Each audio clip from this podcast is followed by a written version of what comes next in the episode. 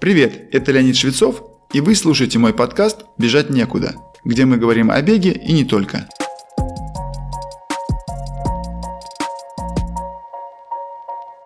Одна легенда гласит, что много-много лет назад, во времена древних Олимпийских игр, на скале в Греции было высечено высказывание «Хочешь быть сильным – бегай, хочешь быть красивым – бегай, хочешь быть умным – бегай». Первым двум утверждениям можно дать довольно логичное объяснение. Действительно, как я рассказал ранее, во время бега, даже с небольшой скоростью, к нашему телу прилагается сила, равная примерно 2,5 веса тела в покое. Эта сила передается через стопы на выше лежащие отделы опорно-двигательного аппарата, вплоть до шейного отдела позвоночника. Очевидно, наши мышцы, суставы и связки вынуждены эту силу компенсировать и таким образом ее развивать. Конечно, силу рук бегом мы не накачаем, но человек, занимающийся бегом, как правило, более склонен выполнять и программу силовых упражнений, в том числе и на верхнюю часть тела. Улучшение красоты тела объяснить тоже легко. Ведь красота – это в первую очередь здоровье, а не природный дар. Да, какие-то люди получают красивые черты лица и тела по наследству, но сохранить и улучшить внешний вид получится намного легче, если мы поддерживаем физически активный образ жизни. И бег – самый простой из них. Я не знаю, как этим занимались древние греки, но согласитесь, смысл в этих словах совершенно точно есть. А вот насчет того, как бег помогает стать умнее, придется немного порассуждать. В современной медицине и спортивной науке в частности, совершенно очевидны следующие преимущества, которые дают регулярные занятия бегом. Физическое здоровье, эмоциональное здоровье и когнитивное здоровье. Если рассмотреть их более подробно, то наиболее очевидные факторы следующие. Первый. Во время бега, особенно умеренной интенсивности, происходит активация кровообращения и насыщение крови кислородом. Сосуды тела подвергаются тренировке точно так же, как мышцы и легкие. Они становятся более эластичными, лучше адаптируются к изменению нашего состояния, в том числе гормонального. Это, например, помогает нашему организму поддерживать постоянство артериального давления. В итоге мозг как орган наиболее чувствительный к качеству кровоснабжения, получает больше кислорода и питательных веществ. И, конечно, при прочих равных условиях будет более способен к качественной работе.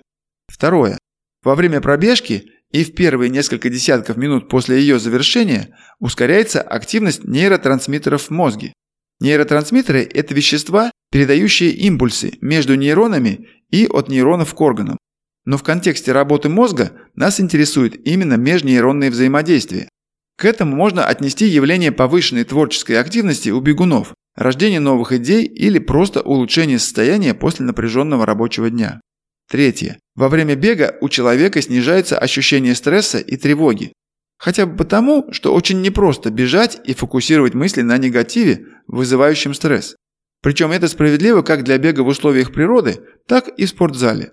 Хотя бег в лесу или парке имеет больше шансов дать человеку ощущение счастья, да и просто хорошего самочувствия. Четвертое. Один из факторов, определяющих способность к качественной работе мозга, является полноценный сон. Мозг человека, лишенного сна на протяжении всего 2-3 дней, функционально близок к состоянию травмы, наподобие сотрясения мозга. Хронический небольшой недосып из-за плохого засыпания или поверхностного сна тоже приводит к ухудшению познавательных способностей мозга. Регулярные пробежки или прогулки, даже небольшой продолжительности, особенно в дневное время, способствуют более легкому засыпанию в вечернее, то есть нужное время, и самое главное, улучшает глубину сна. Все эти утверждения относятся к бегу умеренной интенсивности и небольшой продолжительности, то есть к такой разновидности бега, которую может выполнять практически любой относительно здоровый человек. Не обязательно стремиться подготовиться к забегу на марафонскую или другую длинную дистанцию, чтобы получать положительное влияние бега на наш интеллект.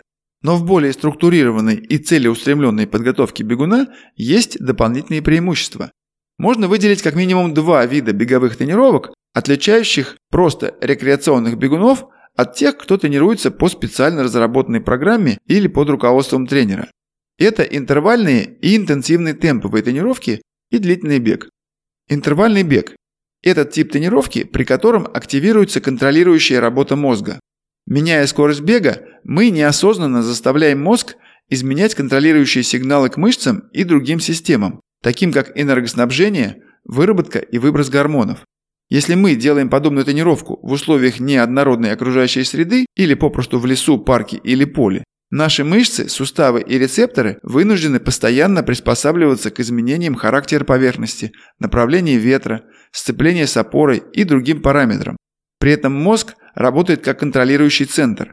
Даже бегая по привычному маршруту, мы в реальности находимся в постоянно меняющихся условиях.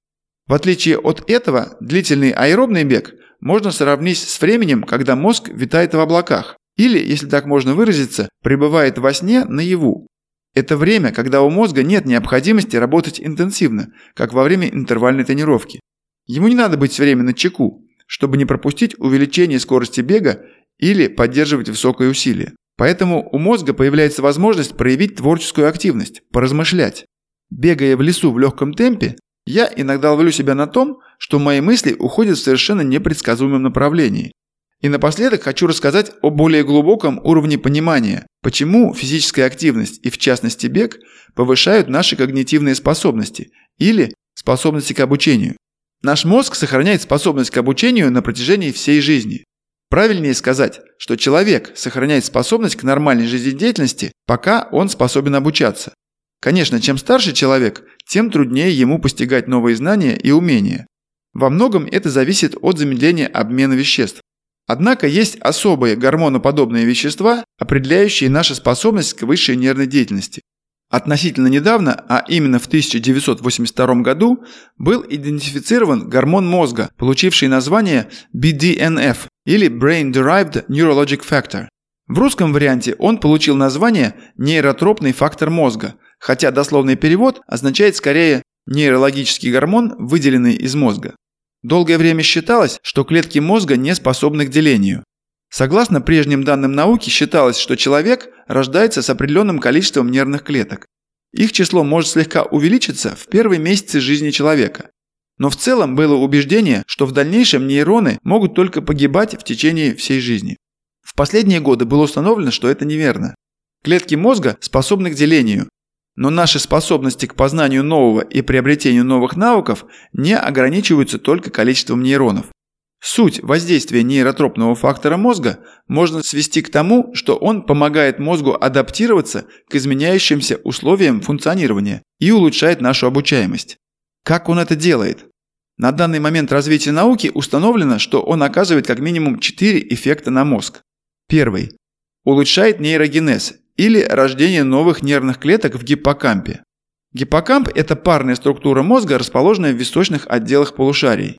Он выполняет функцию кратковременной памяти и отвечает за последующий перевод информации в долговременную память. Второе.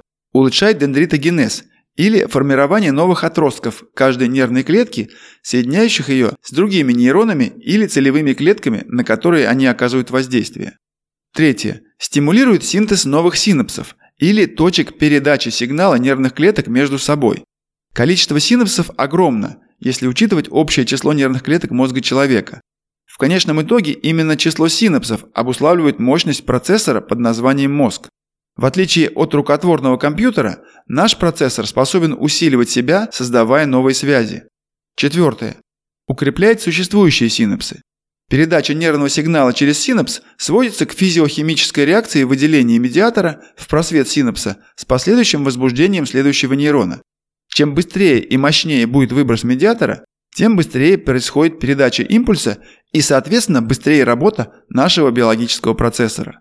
Если вышеперечисленные пункты были немного трудны для восприятия, не огорчайтесь, а просто приведите к сведению, что это так. А главное, что мы можем регулировать выработку нейротропного фактора через четыре пути. Регулярно бегать или выполнять другие аэробные упражнения, достаточно спать, как по количеству, так и по качеству. Меньше сна – меньше выработка BTNF. Следить за питанием. Избыток простых сахаров и жиров уменьшает выработку этого фактора. Минимизировать стресс, поскольку избыток кортизола также снижает его выработку. Как вы понимаете, бег способствует увеличению уровня выработки вещества, улучшающего наш интеллект как сам по себе, так и улучшая сон и регулируя стрессовое воздействие. Ну чем не чудесная панацея? Конечно, этим воздействием не ограничиваются полезные эффекты бега. Сегодня я постарался раскрыть, как регулярные беговые тренировки способны сделать нас умнее. Надеюсь, после этого небольшого рассказа у вас будет больше мотивации выходить на пробежку, даже когда дождь или снег с морозом шепчут вам усесться в теплое мягкое кресло. Желаю вам приятных и полезных пробежек. С вами был Леонид Швецов и подкаст «Бежать некуда». Как я упоминал ранее, сейчас я тренирую любителей в рамках своей школы бега, где мы работаем над техникой бега и готовим к любым забегам вплоть до ультрамарафонов – Ссылку на школу вы можете найти в описании выпуска или написать нам в Телеграм. Присоединяйтесь к нашей группе ВКонтакте или Телеграм-каналу. Там много полезного.